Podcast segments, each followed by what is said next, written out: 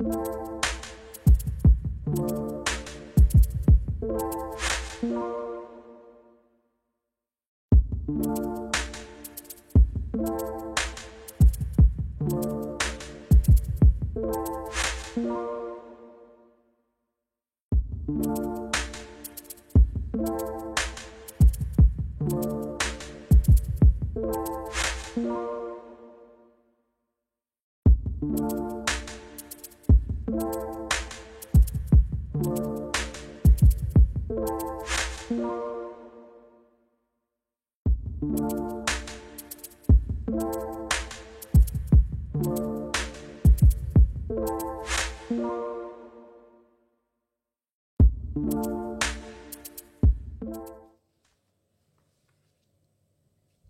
Olá a todos e bem-vindos a mais um episódio, é verdade.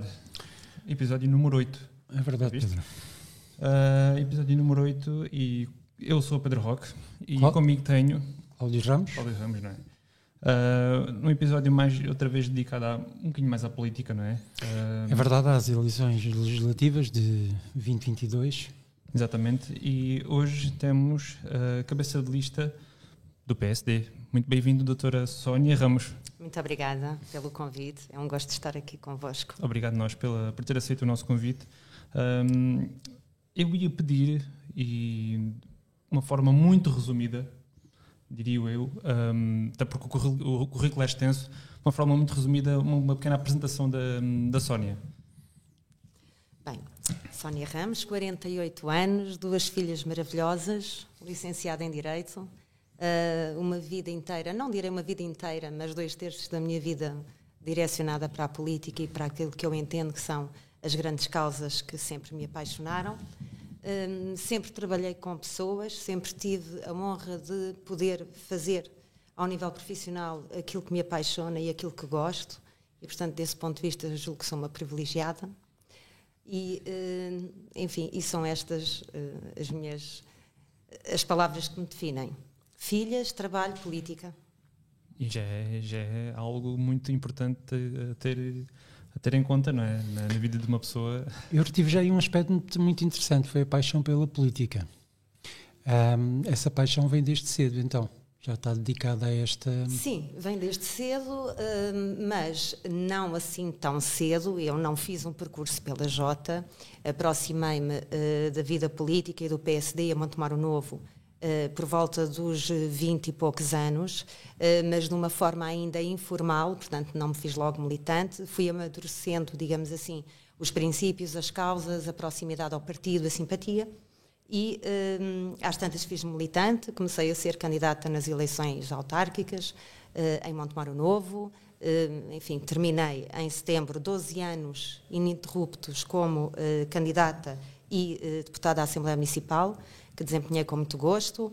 E, e enfim, fui crescendo ao nível conselhio no PSD, também em Montemor. Naturalmente é a secção que, que sempre acarinho muito, porque foi onde comecei esta minha pequena carreira política no meu, no meu conselho. Depois comecei sendo vogal da Distrital, vice-presidente e agora presidente. E como tudo na vida é um caminho, a política é um caminho. Por vezes surgem oportunidades, se nós as queremos agarrar ou, ou se somos convidados, fazemos-lo. Mas de facto, julgo que tenho sido feliz neste meu percurso, pelas oportunidades que tenho tido, mas sobretudo também pelas pessoas que conheci, eh, grandes sociais-democratas, alguns deles já não estão connosco mas uh, homens e mulheres que me inspiraram e que acreditaram em mim, e, enfim, e isso trouxe-me aqui, não é? Nós não caminhamos sozinhos. Muitas vezes somos conduzidos também pelos outros. E é, e é, é com muito gosto que se vê hoje em dia na, no meio político uh, cada vez mais a presença de mulheres. Portanto, as mulheres cada vez mais estão a entrar na política, estão a ocupar lugares uh, de excelência, digamos assim, um, deixaram de estar um, no back-office, deixaram de No estar por trás, no backstage, uh, e passaram a assumir os seus cargos, as suas, as suas posições, e, e, a meu ver, muito bem, porque trazem-nos dúvida.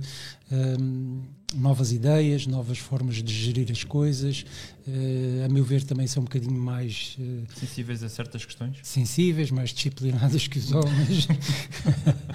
Por isso, ah, muito bem. Deixe-me dizer relativamente a isso algumas coisas. Uh, de facto, também é um caminho. A intervenção das mulheres na política é um caminho. Tem sido longo demais. Julgo que ainda estamos muito aquém daquilo que podemos alcançar. Eu própria tenho sido uma das batalhas da minha vida a igualdade de género, também na intervenção política. Acho que, antes de mais, é uma questão de direitos humanos. As mulheres têm tanto direito a estar onde o homem está, em qualquer circunstância. Uh, não tem sido uh, nada fácil. Uh, se nós repararmos, os indicadores são ainda muito inferiores àquilo que deveriam ser. só para lhe dar um exemplo, que, enfim, que não me orgulha, mas no PSD, ao nível nacional, eu sou a única mulher presidente distrital já houve outras naturalmente, mas neste, neste momento sou eu, estou a acabar o mandato no, no, final deste ano, de 2022. Há um percurso muito longo ainda a fazer. Ainda só tivemos uma mulher presidente da Assembleia da República, por exemplo.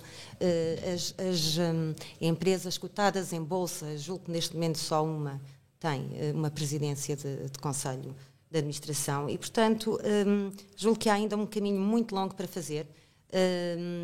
Cada um tem que fazer a sua parte, mas de facto a política exige uma entrega, uma disponibilidade uh, tal que a mulher, com as tarefas que ainda tem a seu cargo, não lhe resta muito tempo, de facto. É muito difícil gerir uma família, uh, um trabalho, uma atividade profissional e, e ter disponibilidade para a política, porque a política é uma entrega total, é uma missão. Uh, e, e, quem não estiver assim na política, enfim, não sei, não, não concebo de outra forma, mas de facto um, estar na política é muitíssimo exigente. Uh, e o que é facto é que a sociedade ainda não nos oferece outro tipo de apoio, digamos assim. Não está estruturada de forma a que a mulher tenha mais disponibilidade. Depois, permita-me dizer, uh, sou sempre algo rebelde quando ouço que dizem que a mulher tem mais sensibilidade. Eu acho que a mulher tem é muitíssimo mais racionalidade e competência um, conseguimos gerir, se calhar fruto uh, de tantas tarefas que temos a nosso cargo, conseguimos gerir melhor o nosso tempo e, de facto, dar importância àquilo que efetivamente têm os homens na política, por vezes, nos procedimentos, perdem demasiado tempo uh, até chegar à decisão e julgo que nós somos muito mais pragmáticas desse ponto de vista e, enfim, isto era uma conversa muito longa. Aqui, eu tenho também, é? tenho de alguma forma estudado de forma académica, académica esta questão de, das mulheres na política e, e, de como os partidos podem ser educadores para a igualdade de género dentro da política. E, e enfim, é uma conversa longa, mas deixar-vos aqui este apontamento. Isto é um caminho que tem sido difícil. Felizmente, a minha lista, a lista que eu tenho a honra de encabeçar, hum, é totalmente paritária, tem é uma lista de seis, muito pequena, com certeza que já vamos falar da representatividade uhum. política do Alentejo, mas um, fiz questão de ter uh, a igualdade de género, a paridade total uh, representada na lista, julgo que é importante, três homens, três mulheres. Uh, ainda por falar em intervenção, quem está lá em casa pode intervir e deve intervir e se quiser deixar as, as vossas perguntas para, é, aqui para a Sónia, não é? Acho que podem fazê-las no nosso canal de YouTube, uh, assim como nos podem seguir no canal, subscrever, deixar o like, partilhar, ver no, no Instagram, Facebook, bom, a, a lista é grande, não é? um, se quiserem ouvir em formato podcast, temos também o Spotify, Google Podcast, Apple Podcast, por aí fora todas essas plataformas estão a vosso dispor, é só tirar proveito delas para, para ouvirem e tirarem algumas delações e algumas, alguma aprendizagem também em relação a isso. Vamos seguir? Sónia, não, não, não queria uh, estar, como dizia bem, uh, teríamos aqui conversa e pano para mangas uh, sobre esse tema, mas há, há, coisas que são inevitáveis de, de se perguntar, um, principalmente quando se tem à frente alguém que uh, demonstra tanto gosto, tanto prazer, tanto interesse nessa área. Um, o Alentejo em si é uma, é, uma, é uma, uma região um pouco mais fechada. Estamos no interior do país. Uh, se calhar uh, a paridade, a igualdade de género consegue-se observar muito melhor nas zonas de grande metrópole, uh, zonas litorais, onde há grandes concentrações de pessoas. No Alentejo estamos um bocadinho mais fechados, como todos sabemos. Um, como é viver isso enquanto líder de, de um partido a nível distrital?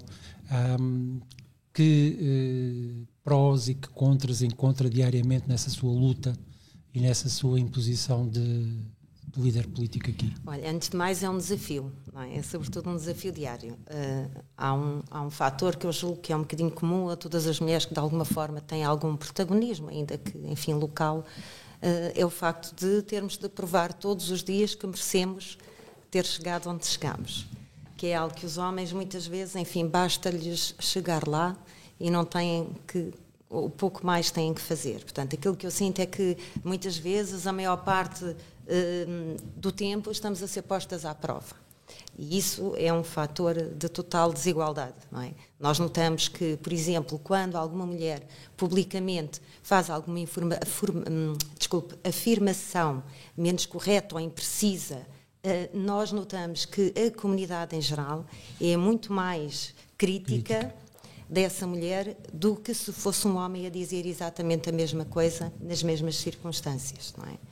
Depois, um, algo que eu reparo também, e penso que isto é, enfim, é genérico, nós notamos também que um, a vida privada das mulheres que têm alguma exposição pública serve sempre de justificação para alguma outra crítica, coisa que não acontece ou não acontece tanto com os homens. Portanto, deixava aqui estas duas notas também para, para reflexão. No interior do país, o que me preocupa é que, de facto, nós somos cada vez menos, a nossa massa crítica é, por conseguinte, cada vez menos, e as questões da desigualdade, nomeadamente também da desigualdade de género, eh, são muito mais acentuadas. Eh, a interioridade faz com que essa desigualdade seja cada vez mais cavada se nós não fizermos nada para a mitigar. Deixe-me deixar-lhe aqui uma, uma preocupação minha, tem a ver com o desemprego feminino. Hum, às vezes eu acho que a diferença entre os políticos tem muito a ver com o facto de nós já termos perdido o pé da realidade ou vivermos todos os dias no interior. Porque isto faz, eh, faz toda a diferença, não é? Quem vem cá de vez em quando ao fim de semana uh, não tem a mesma percepção da realidade Sim. que eu tenho, que estou aqui todos os dias. Aquilo que eu vejo e que reconfirmei agora nesta minha campanha, e, e, e, muito também uh, no mundo rural, naturalmente, é que há muitas mulheres que querem trabalhar, mas têm dois problemas. Por um lado, é a ausência de algumas respostas sociais para deixar os seus filhos, ou a ausência de suporte familiar, no caso das famílias monoparentais, e a outra é a deslocação para um eventual emprego. Muitas vezes há oferta, há procura da parte das mulheres e depois uh, aquelas que não têm a carta de condução e que não têm a forma de se deslocar pelos seus meios, a rede de transportes nacional é o que é, como todos sabem, e vocês têm aqui alunos que vêm de todo o distrito Exato. sabem bem do que é que eu estou a falar, as mulheres não têm a forma de se deslocar para o emprego e perdem essas oportunidades, portanto, perdem a oportunidade de uma atividade profissional, de ser autónomas, de ser independentes, de ter como reforçar as suas competências profissionais e outras, e portanto é uma vida de oportunidades que se perde porque a pessoa não tem como se deslocar. E eu acho que eh, nós temos que estar muito despertos. Por vezes pode ser um problema de 10 ou 15% da população, mas é um problema para aquelas pessoas. É uma vida de oportunidade que se perde eu gosto de dizer que as pessoas conhecem-se no pormenor. Nas grandes coisas, nas grandes decisões, cada um justifica-as de acordo com a sua consciência. Muitas vezes aquilo que nos falta é a observação e a atenção ao pormenor. E é isso que faz a diferença também nos políticos. Se eu não conseguir perceber a dificuldade de uma mulher que vive, enfim, não quero estar a discriminar, mas numa freguesia rural do nosso extenso distrito de Évora, se ela não tiver forma de chegar ao local de trabalho, é uma vida de oportunidades que se perde para ela, para os filhos, vai ter menos recursos. Muitas vezes esta mulher está sujeita a situações de violência das quais não consegue escapar porque não é autónoma do ponto de vista financeiro e económico e acaba por ser uma pescadinha de rabo na boca. E, e nós que queremos fazer a diferença, porque um político quer sempre fazer a diferença, temos que estar muito atentos a estes pequenos pormenores, não é? Às vezes vejo muita gente, muitos candidatos preocupados com o grande betão. Claro que isso é importante, as obras são muito importantes. As obras também são um fator de desenvolvimento e digo aqui obras, enfim, de forma muito genérica. Mas o desenvolvimento humano não pode ficar para trás e eu tenho sempre esta, esta preocupação de que eh, temos, em primeiro lugar, de olhar para as pessoas, para a sua circunstância concreta, porque há que fazer a diferença na vida de cada um. E se eu conseguir fazer a, a, diferença na vida de alguém, acho que. Nós ontem, nós ontem eh, nas, nas entrevistas que fizemos eh, no dia de ontem, eh, abordámos exatamente esse tema, porque hum, não basta, como disse bem, reconstruir, construir, melhorar as estradas, se não tivermos uma boa rede de transportes que garanta um, o acesso dos jovens às escolas, porque diversos uh, horários, não é? Diversos horários, porque uh, as carreiras, uh, quando estão com menos frequência, ou seja, uma carreira, um autocarro leva 52, 55 pessoas, se levar só 30, eles extinguem a, a, a carreira. Exatamente. mas esquecem-se que ao extinguirem essa carreira, privaram um aluno ou privaram um cidadão ou uma cidadã de às 8 eh, horas da manhã ter um transporte para Évora e ter que passar a vir às 6 e meia ou às 7 horas, que é um sacrifício muito maior. Um, nesse âmbito, e, e, tendo em conta esses pormenores que, que acabou de elencar e de referir e bem, uh, quais são as medidas que o partido, o Partido Social Democrata, um, tem previstas? Uh, obviamente, uh, poderíamos agora estar aqui a falar a nível nacional, mas interessa-nos mais a nível distrital, um, tentarmos saber se, se há uh, medidas pensadas uh, para uh, pôr em prática, obviamente isto só será possível depois de uma legislatura, depois da sua doutora estar na Assembleia da República, a representar os alentejanos, um, mas gostaríamos de ter essa sensibilidade um pouco também. Ok. Pronto. Eh, eu não disse, mas tratem-me por Sónia, por favor. Uh, uh, bem, é assim, eu vou-me bater naturalmente por um conjunto de medidas, aquelas que estão no nosso programa são naturalmente nacionais, porque são medidas que têm que ser pensadas para, e de forma abstrata para todo o país, não é? Aquilo que eu, que eu me vou bater, e deixa-me dar este pequeno exemplo, que é para esta situação muito concreta. Há uma instituição do Distrito de Apoio Social que faz eh, transporte de pessoas direcionado para os idosos eh, numa boa parte do Distrito e que eh, tem a ver com uma instituição que decidiu eh, adquirir e ganham também em candidaturas de apoio social várias carrinhas e, portanto, as pessoas telefonam para a instituição e fazem a sua marcação e uh, vai uma carrinha de nove lugares fazer uh, a recolha, deixa a pessoa onde ela quer ir e depois vai, vai deixar lá a casa. Portanto, este modelo social pode ser aproveitado, financiado de alguma forma também pelo Estado e, quem sabe, pelas autarquias, para colmatar esta questão da mobilidade por exemplo, de quem quer trabalhar e não tem hipótese de se deslocar. Sabemos que as medidas nacionais custam dinheiro e uh, o dinheiro não estica, sabemos isso na nossa casa, portanto, também não podemos ser megalómanos nas medidas, sou pena de estar a enganar as pessoas e, portanto, também julgo que aqui temos que ter naturalmente uh, a precaução que, que o momento exige e a fragilidade da economia do nosso país também impõe. Mas dizer-lhe que bater-me-ei naturalmente pela pela por tentar ao máximo uh, dirimir a questão das assimetrias regionais. Nós temos um plano uh, de aposta na ferrovia, que de alguma forma já vem, uh, enfim, foi recuperado e que está até a passar pelo nosso distrito. Pena é que não se preveja também a questão da ferrovia para passageiros e com, com paragem no distrito de Évora mas queremos também, naturalmente, que um, a ligação a ligação entre as pessoas e os lugares, portanto, o transporte, seja uma forma de mobilidade social.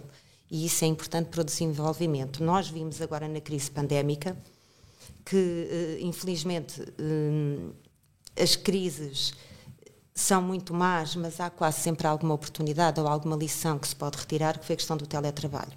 O que é que nós queremos fazer? Implementar a rede 5G, começando pelo interior do país. Esta foi, aliás, uma proposta que o PSD apresentou na Assembleia da República. Para quê? Para que aquelas pessoas, por exemplo, que nós conhecemos, e tenho vários exemplos, e vocês com certeza também, que trabalhavam em Lisboa e que com a crise decidiram voltar à terra, fazendo o teletrabalho, indo, indo a Lisboa ou a sítio qualquer, uma ou duas vezes por semana, mas isto vem mostrar que é uma forma de. Um, e é uma política que nós podemos apostar para uh, voltar a trazer as pessoas para o interior do país. Esta aposta do, do 5G é importante, a ferrovia retomar este projeto que durante vários anos esteve, enfim, esteve. Um, apagado, digamos assim, com uma aposta que foi direcionada para a rede rodoviária. Uh, isto é importante. Queremos, naturalmente, uh, baixar os impostos. O, PSD e o Dr. Rui Rio têm, enfim, feito as suas intervenções bastante longas, julgo eu, demonstrando de forma muito simples a redução do IRS, questão, perdão, do IRC, de forma mais expressiva, a redução do IRS, mas temos também várias medidas que eh, são aplicáveis eh, a quem vive no interior do país e que têm a ver com a majoração de algumas prestações sociais, por exemplo, também a questão de eh, o IMT poder ser isento nas na, nos territórios de baixa densidade e, portanto, no interior do país, de forma a que os jovens e, e, e todos nós possamos comprar casa nestes territórios de baixa densidade, tendo aqui um incentivo fiscal, naturalmente, e, portanto, Uh, aquilo que eu acho é que tem que haver um pacote de medidas, naturalmente tem que haver um pacote de medidas, não pode ser uma ou duas isoladas, para voltar a trazer as pessoas para o território. Eu julgo que é uma questão de Estado, a questão da desertificação um, e do despovoamento é uma questão de Estado. Portugal tem que olhar para este problema uh, de forma muito séria, a questão da natalidade, naturalmente, também nos preocupa, porque sistematicamente em cada censo estamos a perder população residente e uh, o Estado tem que priorizar, digamos assim, estas duas grandes batalhas que têm a ver com uh, a natalidade, que sistematicamente é inferior à taxa de mortalidade, e a questão do interior do território que nós temos que, de facto, apostar. Uh, o nosso programa tem uma ideia interessante que tem a ver com as cidades médias, a criação, digamos assim, de polos que neste momento não existem, mas de cidades no interior do país eh, onde, por exemplo, eh, as novas entidades administrativas a criar, no âmbito do nosso programa eleitoral, se ganharmos o país, como eu julgo e quero, podem ser e ter a sua sede, portanto, no interior e não litoralizar tudo, como em Lisboa e Porto, e o PSD, como sabem, já deu um exemplo nesse sentido, que tem a ver com a proposta que fizemos de tribunais superiores passarem para Coimbra, e, enfim, não, não foi possível. Sónia, uh, uh, explanou agora aí uma série de, de posições. Uh, eu diria até inclusivamente quase parecia que estava a ler aqui o nosso iPad, porque foram caindo aqui duas perguntas. e duas perguntas essas que já obtiveram, de alguma forma, resposta da sua parte. mas eu não vou poder deixar de as fazer e relembrar-lhe que isto é vocacionado uh, essencialmente para a comunidade educativa, para jovens, portanto as perguntas deles vão recair um pouco sobre uh, as idades deles e o, e o, estatuto que eles têm na sociedade uh, civil. Neste âmbito, a Vanessa Rodrigues, que é quem dirige a primeira pergunta, a questão que ela coloca é se pretendem baixar as rendas das casas em Évora. É acompanhada de uma segunda pergunta da Ana Teresa que uh, refere que uh, acrescenta um, um, uma variável que é principalmente para estudantes, ou seja, tentar tornar mais atrativo o interior para os estudantes nomeadamente na, na, na, aquisição de casas ou aluguer de casas, sabendo nós que Évora, cidade património da humanidade, é também uh, uma das localidades do país onde se torna mais caro arrendar ou comprar, adquirir uma, uma, uma residência. Uma residência. Eu estou, estou a parte, enfim, da preocupação totalmente legítima dos estudantes, nomeadamente universitários, e já conheci alguns casos que desistiram da matrícula em Évora por impossibilidade total de, de arrendar a casa, o que é impressionante, não é? Eh, enfim. Mas uh, dizer o seguinte: nós, PSD, o governo, não pode diretamente baixar o preço da habitação uh, da forma como essa aluna coloca a questão, o que pode sim é indiretamente através de incentivos, através de programas de acesso à habitação jovem, promover, digamos assim, o acesso a uma habitação digna. Isso o PSD tem naturalmente também no seu, no seu programa, um, o robustecimento do, do, da Porta 65, penso que é, é, assim que se chama, da Porta 65. Um, daquilo que sei, e porque no âmbito da minha campanha também já reuni com a Universidade de Évora, foi-nos dito que uh, o projeto uh, universitário para as residências vai avançar, que estava, enfim, parado ou que, ou que se atrasou face a algum licenciamento enfim, que demorou mais tempo do que era previsto. Uh, o problema é que uh, tudo isso vai levar algum tempo. E, entretanto, os estudantes que querem vir para Évora e querem estudar em Évora têm que ter outras opções, ou então ficar mal acomodados ou sujeitar-se muitas vezes a preços que são incomportáveis também para as suas famílias. Diretamente aqui é difícil fazer uma proposta para baixar preço. Nós sabemos que o mercado é muito estático da habitação em Portugal e sobretudo em Évora, que temos uma cidade que é património mundial, que é difícil até fazer obras de requalificação, nomeadamente no centro histórico, e portanto tudo isto há aqui uma série de problemas que de facto levam a que depois quem tem casas para disponibilizar, disponibilizar no, no mercado de arrendamento acaba por também, enfim, ir um bocadinho além, eh, digamos assim, dos preços que seriam exigíveis para os estudantes. Uh, agora estamos cientes dessa, dessa, dessa dificuldade. Uh, dizer também, por exemplo, Lisboa, uma Câmara que o PSD conquistou, uh, está muito apostado neste momento na questão da habitação. Aliás, como saberão, a Filipa Roseta estava na Assembleia da República e saiu para abraçar este, este desafio é vereadora da Habitação na Câmara Municipal de Lisboa, tem muita experiência relativamente a esta matéria e uh, estão uh, a pensar e a experimentar, digamos assim, novos projetos de apoio à habitação que eu acho que serão depois muito interessantes, daqui a um ano ou dois, de replicar para o território. Mas digamos que temos ali um, um, um laboratório uh, para resolver uma série de problemas ao nível da habitação que eu julgo que depois pode ser útil para nós também. A segunda pergunta, confesso que era, acho era, que não respondi. Respondeu, acabou por responder, uh, porque uh, uh, o, que ela, o que introduzia à primeira era o facto de ser para os alunos, para os estudantes. Portanto, começou logo por aí por dizer ah, isso. Muito bem. só dar aqui mais uma nota que no programa do PSD aquilo que temos também é o reaproveitamento dos edifícios do Estado que queremos requalificar para tornar em residências universitárias, que é aquilo que faz sentido. Como sabem, o Estado tem milhares de edifícios devolutos eh, que se estão a degradar, que não têm qualquer utilidade. Eh, e, portanto, nós temos que aproveitar aquilo que temos. Nós temos quase mais fogos do que habitantes em Portugal. E, e temos tanta gente a viver em, em habitação eh, indigna que não faz sentido, não é? E, portanto, o Estado tem naturalmente de disponibilizar o seu património também, nomeadamente para os jovens. Uh, Sónia, temos aqui mais uma pergunta um, e, que é a seguinte: uh, acha que tirar o António Costa de primeiro-ministro não será prejudicial para o país, visto que estamos numa fase complicada da pandemia?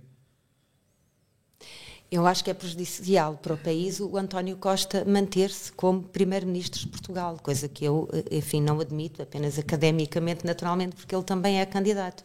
Aliás, uh, aquilo que nós podemos dizer é que, de facto, os parceiros do PS que chumbaram este orçamento e que seriam, como sabem, aqueles que tinham a obrigação de viabilizar mais um orçamento do PS, chumbaram-no. E, portanto, isso significa que nem para os parceiros de coligação que aprovaram todos os orçamentos do, do PS, estas escolhas serviam. E, portanto, isso significa que eh, não era um bom orçamento, que as pessoas estão cansadas da forma como Costa tem gerido o país, enfim, além de todos os episódios infelizes, diria assim, o que é facto é que Costa continua a vender a situação de um país que não existe, continua-se a camuflar uma crise que é tremenda.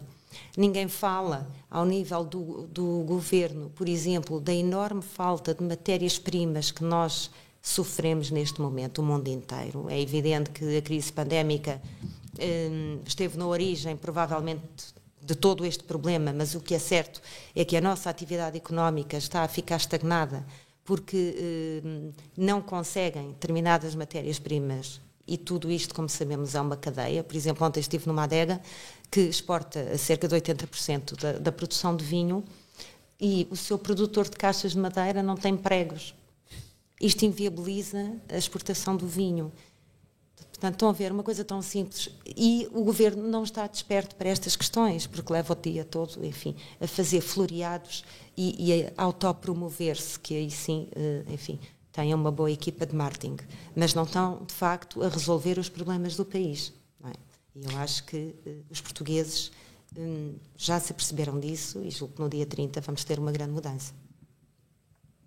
Um eu, eu constatei também, pude constatar também essa, essa realidade que agora falou, um, nomeadamente eh, numa deslocação que fizemos agora em termos de escola à França, uh, e curiosamente também numa adega, um, faltava-lhes a, a, madeira de carvalho, uh, que não podia ser exportada da, dos Estados Unidos e logo não poderiam produzir barricas para fazer uh, o armazenamento, o armazenamento do, vinho, é? do vinho. Exatamente, exatamente. Isto ah, é sido, mas olha, eh, a única coisa que se falou foi a questão dos chips, não é? Que se foi, chips por causa dos, telemóveis e, e, dos, e dos automóveis. não é? Agora, há, há, nós temos muitos outros problemas, não é? Sim. Nós temos muitos outros problemas. As matérias-primas encareceram imenso. Uh, a questão dos materiais de construção também. Aliás, o Hospital de Évora, uh, enfim, isto tem sido uma obra caricata, não é? Como todos sabem. Eh, e a questão é que, tanto quanto sabemos, o próprio empreiteiro quer renegociar os preços face eh, ao encarecimento das matérias-primas. Ao nível da construção civil, aquilo que me dizem, ao nível do ferro, há imensa, imensa falta de matérias-primas, sobretudo ferro, e, portanto, eh, as coisas não estão bem. Eu julgo que nós temos que olhar para a nossa realidade com, com muita objetividade e antecipar problemas. Um, eu tinha uma pergunta que tenho feito, conforme faço os outros candidatos que têm vindo, um, é uma pergunta menos, mais, mais fácil de responder, acho eu. Acho eu que seja mais fácil de responder. Um, isto é em relação aos jovens. Acha que os jovens hoje em dia têm mais ou menos interesse em relação à política? Tal, uh, que, que, que, qual é, que é a sua opinião em relação, em relação a isso? Essa pergunta não é fácil. Pode parecer não. fácil, mas é complexa. é complexa é complexa. Eu acho que uh, os jovens uh, estão cada vez mais interessados no mundo e, portanto, também na política. Simplesmente uh, acho que veem as coisas de outra forma, ou olham para a política de outra forma. talvez de uma forma. De, de quem uh, tem mais asas do que a minha geração, não é? Os jovens hoje têm uma visão completamente diferente, têm mais asas. Eu, quando fiz o meu curso, ninguém tinha computador nem telemóvel, ninguém ia de carro para a universidade, não é? Eu não sou assim tão velha. Mas a diferença uh, em 30 anos é abissal, não é? O modo de vida, os interesses. Eu tenho uma filha adolescente e, e ela é muito boa aluna mas é interessante ver que um, a generalidade das matérias que, que ela leciona um, não lhe dizem nada. É interessante e é preocupante. Não lhe dizem nada. O meu medo é que nós podemos estar a perder os jovens porque um, não conseguimos. Uh, não conseguimos, por vezes, uh, chamar a sua atenção e não conseguimos corresponder àquilo que eles querem, aos seus interesses. E eu acho que isto é um problema geracional. É? O meu medo muitas vezes é, é, de uma barreira de tal forma na comunicação que uh, eles não se interessam, não nos ouvem porque aquilo não lhes diz nada e nós não conseguimos chegar a eles. E a política muitas vezes tem este problema. Nós, e, e provavelmente a culpa é nossa, nós também não, não, não conseguimos muitas vezes fazer percepcionar a importância da política. Mas não é só nos jovens. É? é na generalidade das pessoas. O ato de beber um café é um ato político tudo o que ele está a fazer é político e é legislado na Assembleia da República, não é? O casamento de uma pessoa é um ato político. Nada do que nós fazemos hum, passa ao lado, no fundo, da política.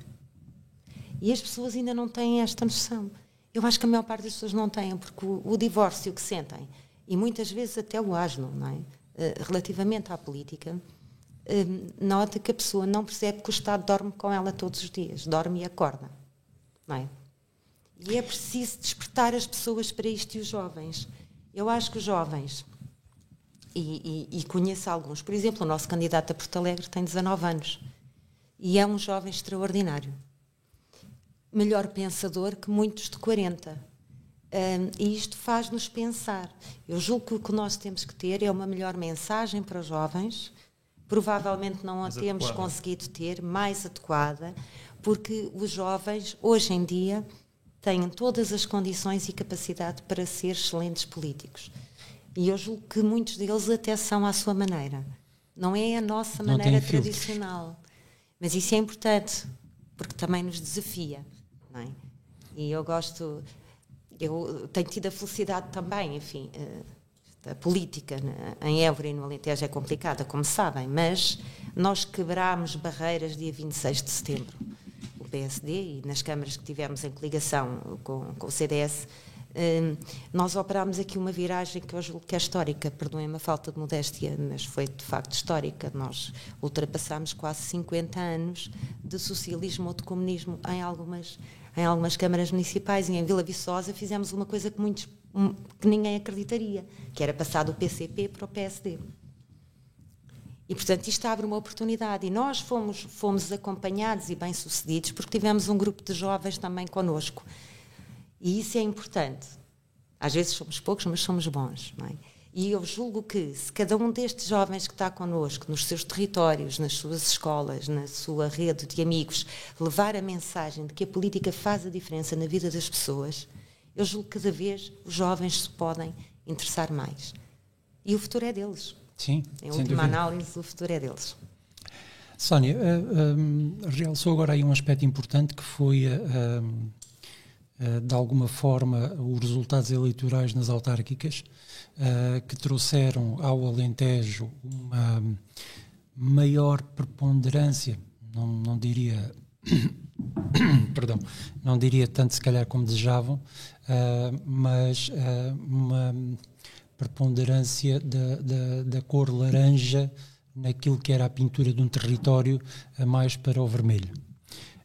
Um, a minha questão é a seguinte: atendendo a que nós, neste momento, e segundo o que indicam as, as, as sondagens, aquilo que a gente vê na televisão, que nos é bombardeado diariamente através dos, dos, dos confrontos políticos que existem, tudo aponta para que a terceira força política venha a ser uh, o Chega, incrivelmente.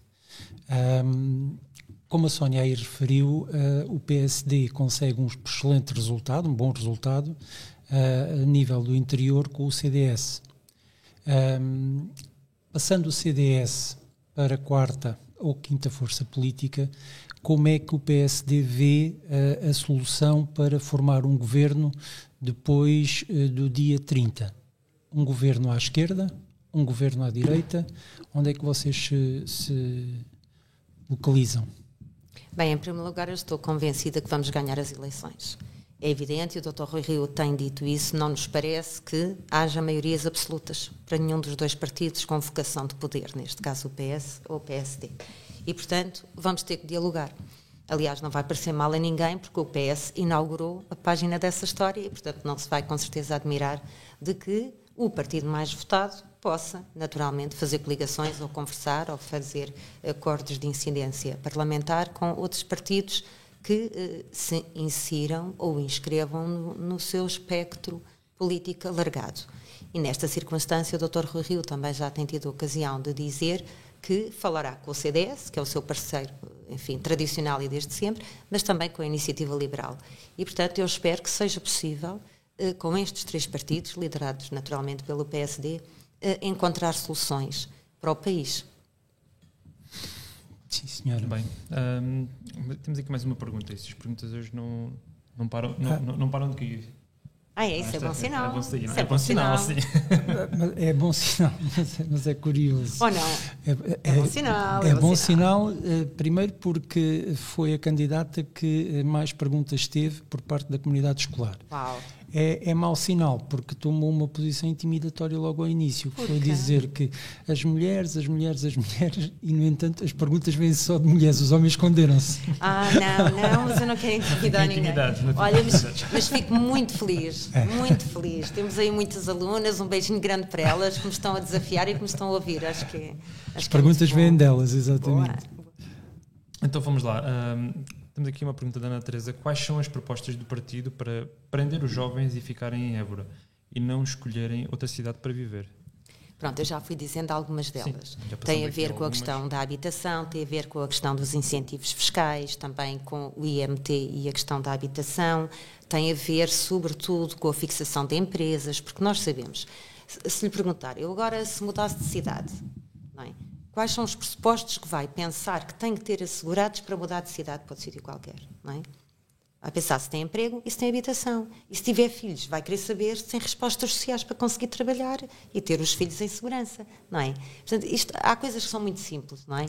Eh, e, portanto, eh, o Estado tem que apostar nisto. Trazer pessoas, temos que ter trabalho, gente a criar riqueza e, portanto, a economia tem que trabalhar, tem que ser diferenciada. Quem quiser abrir uma empresa no, no interior do país tem que ter incentivos fiscais. O nosso programa tem isso também uh, as empresas que uh, vierem para, para uh, por exemplo, o Distrito de Évora, vão pagar IRS a partir de um valor superior àquelas que estão em Lisboa ou no Porto. E isto é importante. E depois, como já referi, também ao nível das prestações sociais, dos abonos de família, da majoração. E, portanto, há aqui um pacote que é importante que também estas medidas não são de aplicação imediata, portanto, não é nos próximos dois ou três anos que nós vamos conseguir trazer uh, eh, 10 mil pessoas para o distrito, nem pensar. Mas é um caminho. E muitas vezes aquilo que é importante é iniciar ou encetar esse caminho. É? A questão do 5G, do teletrabalho, uh, em alguns casos até poderia ser obrigatório sempre. Por exemplo, o Estado. O Estado tem aqui alguma relutância porque muitas vezes não é, nós podíamos estar em casa a fazer exatamente aquilo que estamos a fazer no local de trabalho, mas porque, enfim, eh, há aqui também às vezes algum preconceito ou receio não é, que o trabalhador não esteja a fazer aquilo que lhe compete, até porque fica muito mais barato para o Estado, como sabemos, não é? Eu própria estive durante o estado de de emergência estivemos a trabalhar em casa e isso naturalmente que se reflete num alívio da despesa corrente para o Estado, não é? Desde logo uh, telefones, ar-condicionados, eletricidade, etc. Não é? Portanto, isso é importante. Se nós conseguirmos implementar este conjunto de medidas para que as pessoas se fixem ou que voltem para o nosso território, eu acho que já seríamos felizes, já teríamos, no fundo, dado o nosso contributo para que o território volte a ter maior dinamismo e que as comunidades sejam felizes aqui, e isso é muito importante. Um, queria realçar uma vez mais uh, as perguntas. Quem tiver mais perguntas pode continuar a mandar, não é? Uh, no nosso canal de YouTube, uh, tem lá o chat, é aproveitar e deixar perguntas. Uh, se entretanto quiserem subscrever e deixar o vosso like e partilhar, é o momento ideal. Um, assim como podem ouvir os podcasts que passaram e, este, e os próximos no Spotify. Um, Permite-me dizer só mais uma coisa claro que acho que é muito importante. Tem ainda não terminamos, com, ainda temos, temos mais 20 minutos. Com a representatividade política, que eu acho que é importante, o PSD uh, eh, já há algum tempo que demonstra uh, a intenção de alterar a lei eleitoral à Assembleia da República, é importante. É uma lei que naturalmente tem que ter uh, consensos alargados na Assembleia da República, mas deixar aqui esta nota: nós não podemos ter um terço do território, praticamente todo o Alentejo, e ter apenas oito deputados que nos representam eh, na Assembleia da República em 230. Isto é manifestamente desproporcional.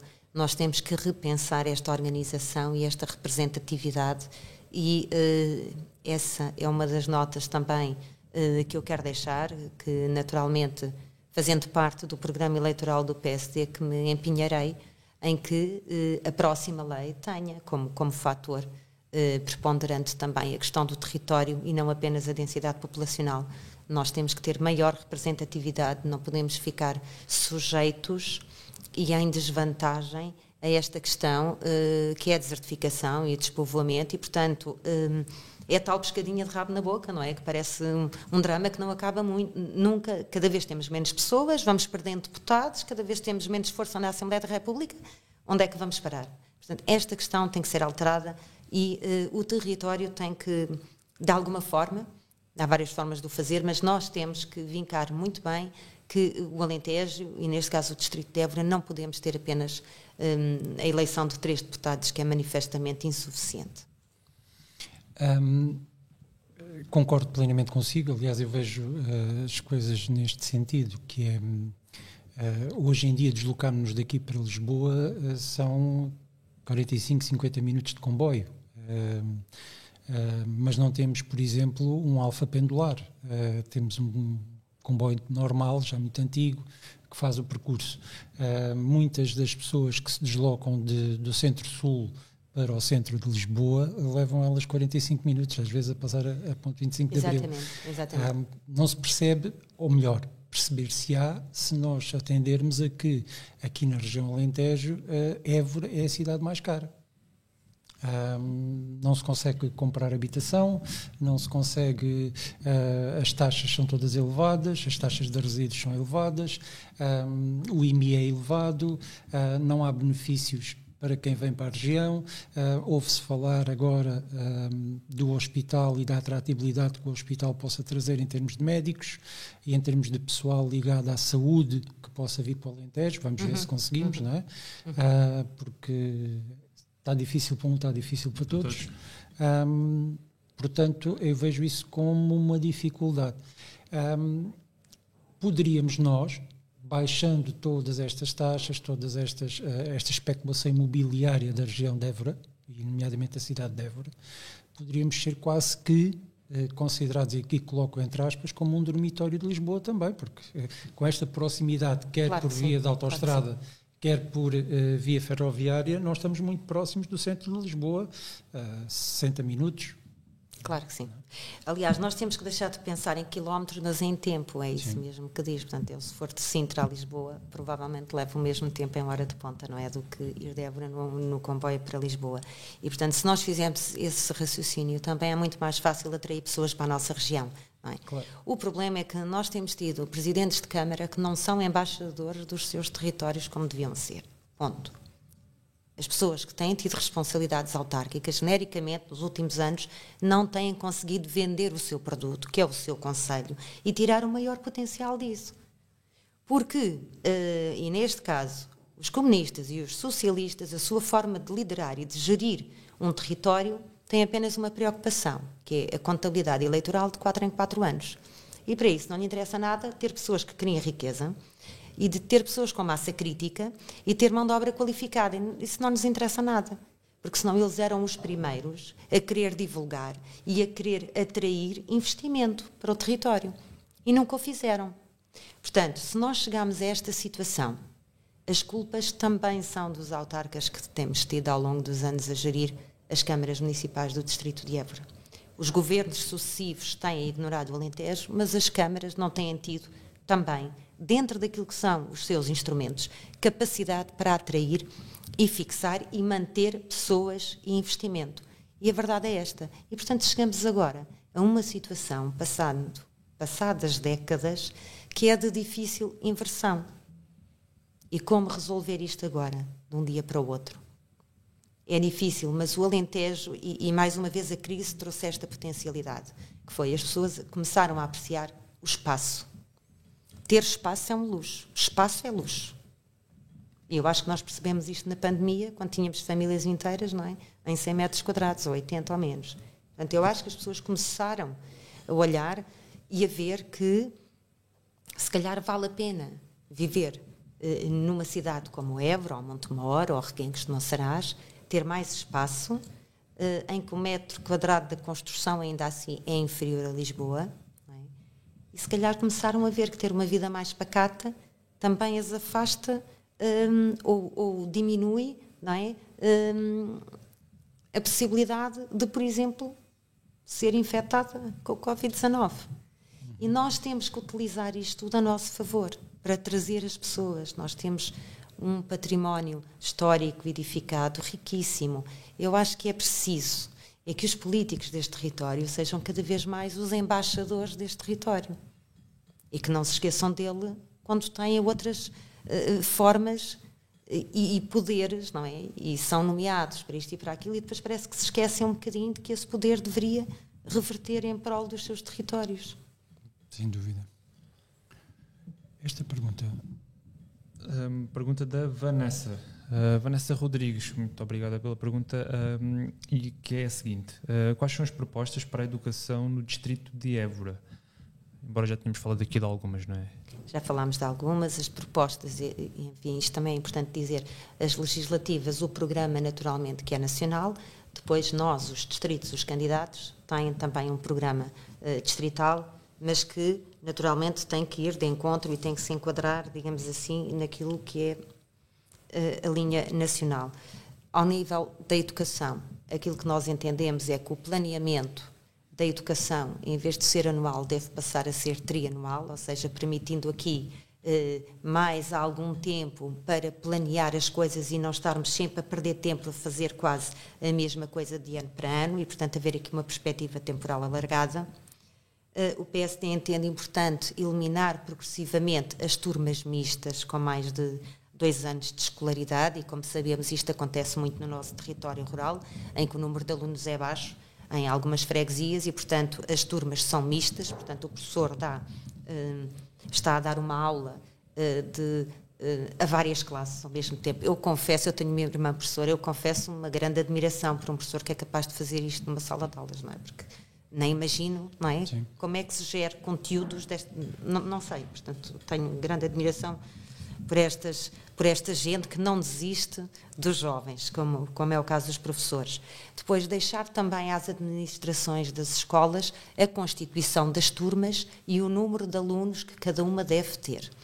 Isto parece-me acertado, porque eh, não deve sair por decreto se uma turma deve ter 20 ou 18. Tem muito a ver com cada um dos alunos, as suas necessidades, se há alunos especiais ou não, porque uh, há, há, turmas que podem ser maiores e outras menores. E os professores que conhecem bem os alunos, os territórios, até porque os miúdos vão transitando de ano e, naturalmente, há um histórico que cada professor tem de cada um dos alunos, eu parece-me que isto faz sentido, não é? Até porque, muitas vezes, também não é Uh, não é pedagógico dividir turmas ou deixar um ou dois alunos de fora porque se chega ao número 18, não é? Portanto, eu acho que a escola aqui deve ter autonomia para fazer esta gestão. Vamos dar muita importância ao ensino profissional. Achamos que é muito importante, vamos rebuscar, digamos assim, esta questão do ensino profissional. Outra coisa que, que percebi nestas minhas uh, visitas de campanha é que continuamos a ter uma oferta uh, que não está direcionada à procura, ou seja, o IFP continua a fazer cursos e a formar pessoas que não têm grande interesse para os empresários que estão estabelecidos. As pessoas continuam a haver aqui um desencontro muito grande entre a aposta na formação profissional e as necessidades do território. E, portanto, eu acho que nós temos que apostar cada vez mais nesta questão do ensino profissional e ele tem que casar integralmente com as necessidades do território. Aumentar também uh, o tempo de formação no local de trabalho na questão do ensino profissional e reduzir uh, as cadeiras. Uh, mais teóricas. Como sabem, há aqui uma componente também do, do regular e, portanto, achamos que a parte mais prática deve ser mais longa. Uh, a questão dos exames um, devem ser efetuadas no final de cada ciclo, achamos que isto é que, é que faz sentido. Uh, queremos, naturalmente, dignificar a profissão do professor uh, e, e, contar o seu tempo de serviço para efeitos de aposentação, a recuperação do tal tempo de serviço que o PSD propôs e não conseguiu implementar. Enfim, eu julgo que temos aqui uh, um conjunto de medidas para a educação que julgo que correspondem uh, aos acertos, digamos assim, que é preciso fazer para termos melhores professores, mas também, sobretudo, melhores alunos, mais críticos, com a capacidade uh, autorreflexiva uh, apurada, porque julgo que a escola cada vez mais tem que ser de alta costura. Uh, eu não posso ter uma escola um, que seja um pronto a vestir. Eu tenho que fazer o maior esforço para conseguir corresponder às necessidades e desejos de cada um dos alunos. E é isso que diferencia o ensino. Porque cada aluno é um mundo, é uma pessoa, e eu, eu tenho que conseguir chegar a ele, porque senão perco todos. É? e, e eu acho que este é o grande desafio. Eu acho que a escola cada vez mais, e, e, e para mim e para o PSD, a escola pública uh, naturalmente está acima de qualquer negociação, isso é pacífico, mas dizer-vos que nós temos que olhar para os nossos alunos e perceber muito bem o que é que eles querem aprender. Porque senão estamos apenas a passar graus académicos uh, que não têm importância nenhuma. É? Eles têm que perceber e têm que sentir felicidade na escola. E às vezes eu sinto que isto falta não é? é preciso, é preciso Nós... criar condições para os alunos serem felizes na escola. fico muito contente em ouvi-la falar assim, até porque está a entrar um pouco naquilo que é a nossa cultura de escola. Sim, sim. nós uh, também partilhamos dessa opinião uh, de que um aluno, uh, para ter e para conseguir aumentar a sua taxa de sucesso e para ser alguém na sua vida futura, tem que, acima de tudo, gostar de vir para a escola. Um, é verdade que frisou aí alguns aspectos importantes. Um, eu gostaria uh, de lhe acrescentar alguns mais, se me permitir. Claro que sim. Um, não sei se sabe, não sei se teve conhecimento aí no seu périplo pelas, uh, durante este período preparatório para as eleições legislativas, um, conhecimento de que, por exemplo, as escolas profissionais vocacionadas para o ensino profissional desde 1990 são obrigadas uh, pela DGEST a, constituir turmas com pelo menos 18 alunos. Pelo menos 18 alunos. Abaixo dos 18 alunos são penalizadas e é retirado ao orçamento uh, por turma um, do financiamento que é feito uhum. para a escola. Um, curiosamente, a escola pública pode abrir turmas com 6, 7, 8 alunos. Um, não se percebe porquê.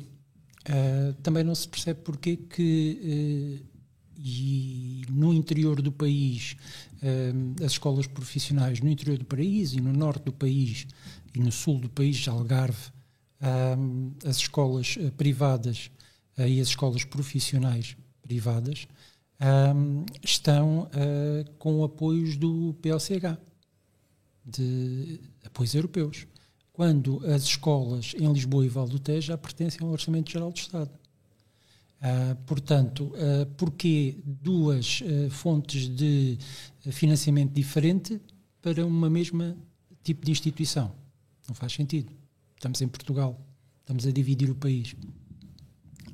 Um, também uh, falou aí do IFP, uh, e bem, um, eu creio que há espaço para todos, uh, para, todos, para todas as tipologias de ensino, para todas as disciplinas.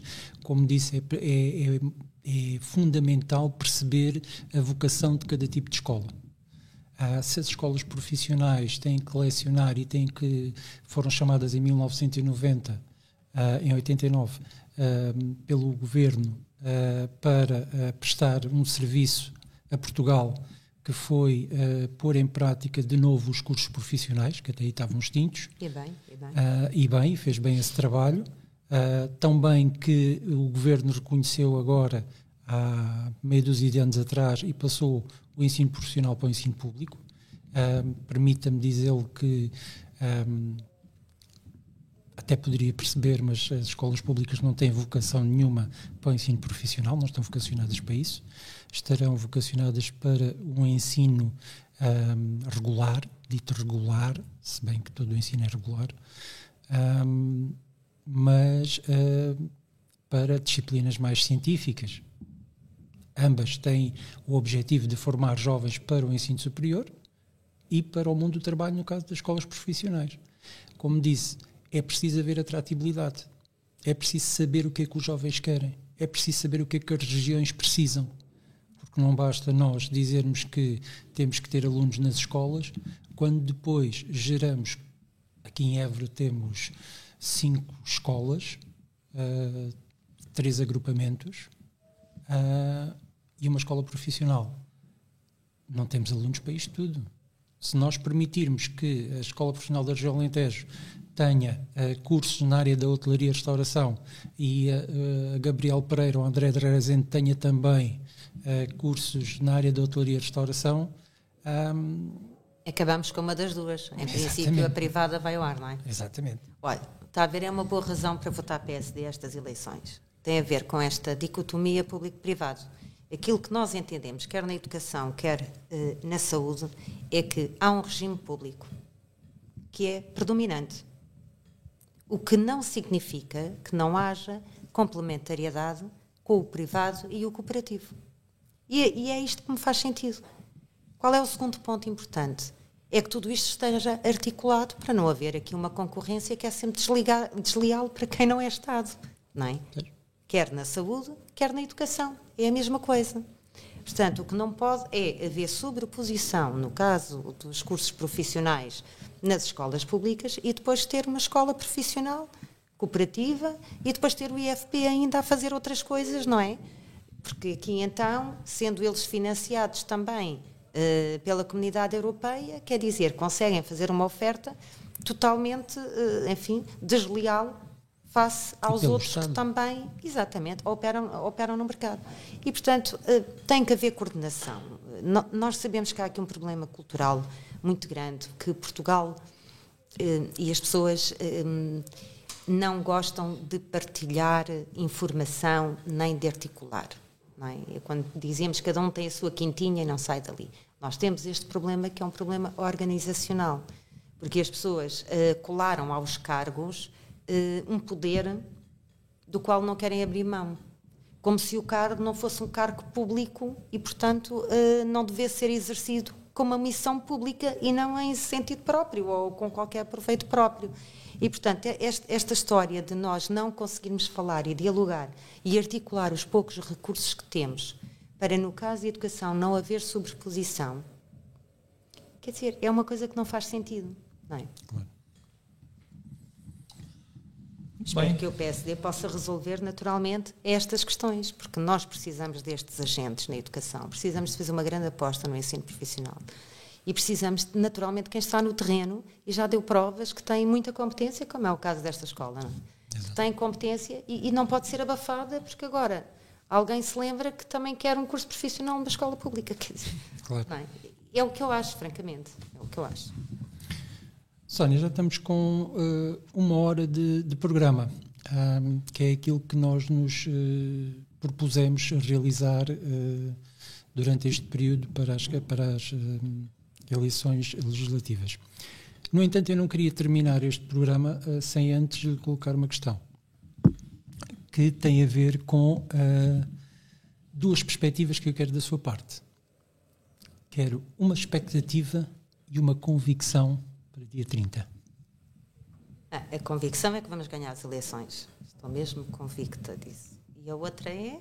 Uma expectativa e uma convicção. convicção uma expectativa para dia 30 Uh, tenho a expectativa que as minhas filhas não fiquem demasiado zangadas comigo porque me vão ver menos, não é? Eu tenho essa expectativa que elas me perdoem. Muito bem. Muito Sim, bem. senhora. Uma horinha de, de, informação preciosa para ouvirmos. Uh, quem tiver interesse em ouvir lá em casa. Um, muito obrigado, Sónia, por este bocadinho. Certamente havia muito mais para falarmos, não era?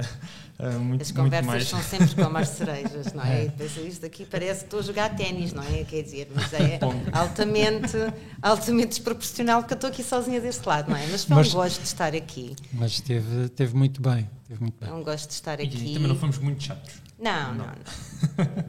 Ah, muito bem. Também eu, fui, eu, entrei logo a matar pelos vistos, portanto não tinha grande hipótese, não é? Não tinha grande hipótese.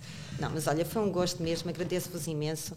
Hum, acho que é fundamental este tipo de programas, acho que as pessoas continuam a ter muita falta de informação, precisamente porque não a procuram, não é até que não haja, mas acho que nós temos que fazer este trabalho que é pedagógico, cada vez mais aproximar os políticos também das pessoas e procurar este, este contexto que o jovem está lá, não é, na escola, enfim, a fazer aquilo que, que entende, ou no tempo livre, ou beber um café, ou, enfim, e, e está a ouvir-nos. E eu acho que este modelo é muito interessante. Uh, inaugurei aqui uma, enfim, uma, uma forma de entrevista que ainda não tinha, enfim, experimentado e, e, um grande beijinho para todas as meninas que me ouviram, mas também para os rapazes, naturalmente para todos. Não, não fiquem zangados, não, não. E obrigada mesmo. Ah, obrigado, obrigado da nossa parte, Sónia, uma vez mais. Uh, e até ao próximo episódio, que será amanhã à mesma hora, não é? Uhum. Certamente. Uh, então, até amanhã. Muito obrigado. Muito obrigado. obrigado.